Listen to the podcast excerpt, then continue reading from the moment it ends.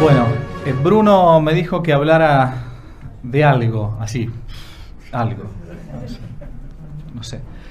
Eh, voy a ser muy, muy breve, porque Dios mediante, mañana creo, voy a intentar presentar el, libro La Contrarrevolución Cristera, que fue en realidad la, la tesis doctoral en historia eh, en una universidad pública, una universidad masónica, marxista, eh, del Estado argentino, con cierta dificultad. Ser sacerdote en una universidad pública en mi país y con ponerla a la cara no es tan fácil con estos temas. Pero hoy quería hacer una reflexión breve que mm, quizás a los católicos de este tiempo, todo bautizado de este tiempo, tiempo de crisis, nos, nos puede venir como una tentación. La tentación primera es eh, ¿por qué yo no nací en la Edad Media? Qué bueno, Edad Media, ¿no? Eh, la cristiandad, mm, aquello cuando la filosofía del Evangelio gobernaba los estados. Qué, hermoso, ¿no?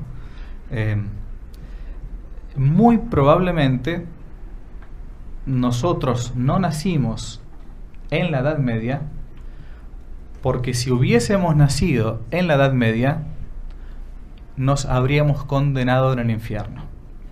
¿Cómo? y está en la Sagrada Escritura, en la Biblia, Dios dice que el libro de la sabiduría, Dios hizo todo con peso, con número y con medida.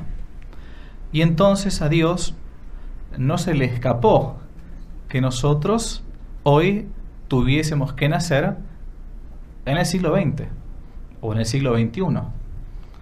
Y nos dio las gracias para santificarnos ahora, en este tiempo.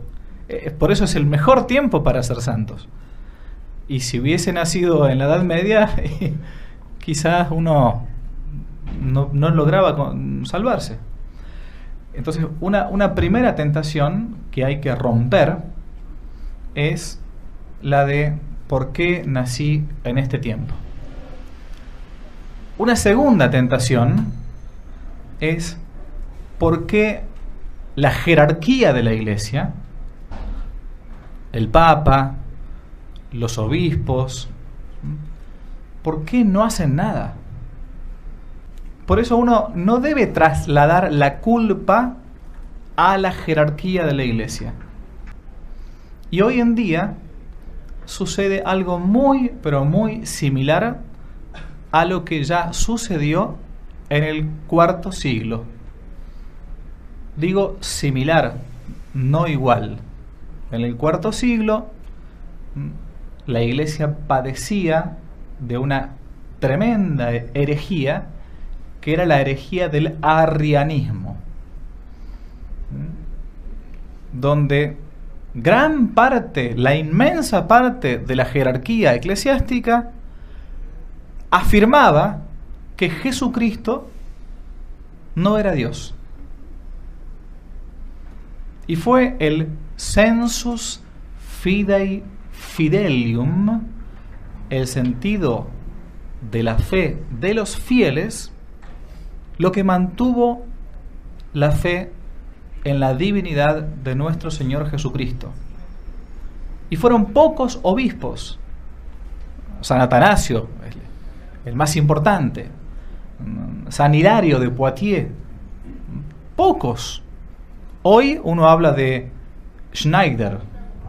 Hoy uno habla de el, cardenal Burke. Hoy uno habla del cardenal Sagá.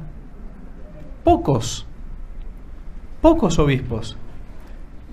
Y los católicos decían en aquella época con San Atanasio, ustedes tienen los templos, nosotros tenemos la fe.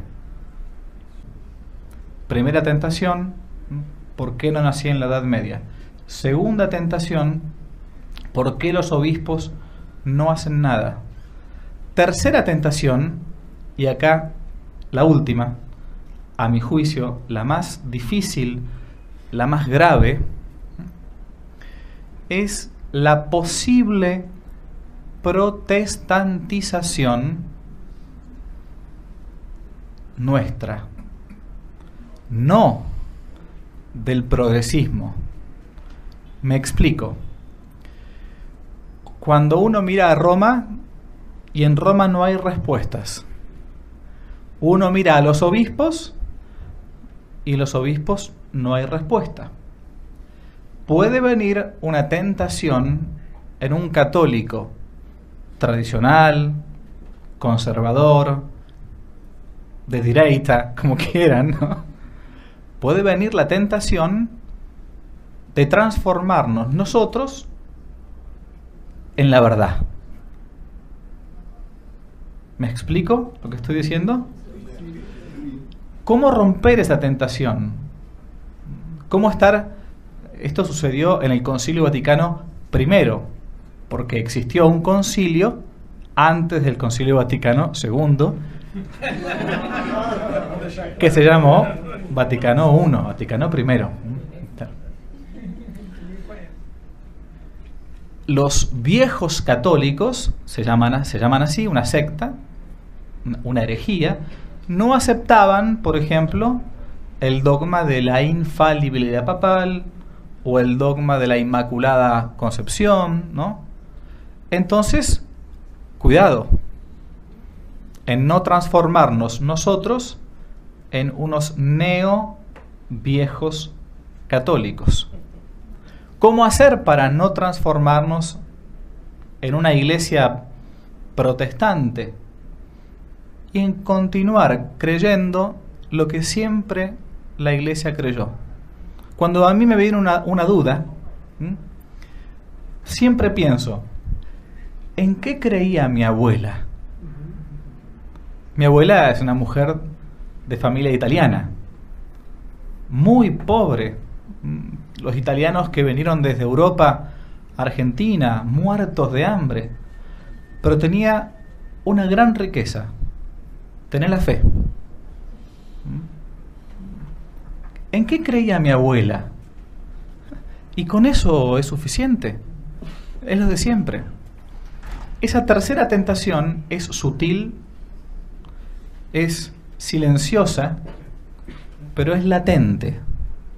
Y creo que es como todas las tentaciones para la gente espiritual, que, quiero decir, somos todos somos unos miserables pecadores, pero para la gente que está intentando buscar la santidad, quizás es la tentación más sutil que puede tener un católico en tiempos sinodales. ¿no? en tiempos de crisis. ¿Mm?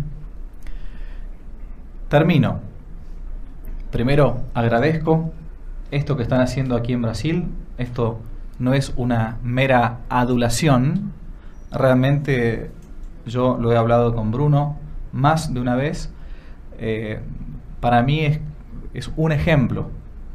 Un ejemplo realmente lo que están realizando aquí con el centro Don Bosco la gente que están eh, atrayendo, la juventud, porque poco a poco es eh, reagruparse en las catacumbas, pero no para quedarse en las catacumbas, sino para tomar fuerza y conquistar el mundo para Cristo. ¡Viva Cristo Rey!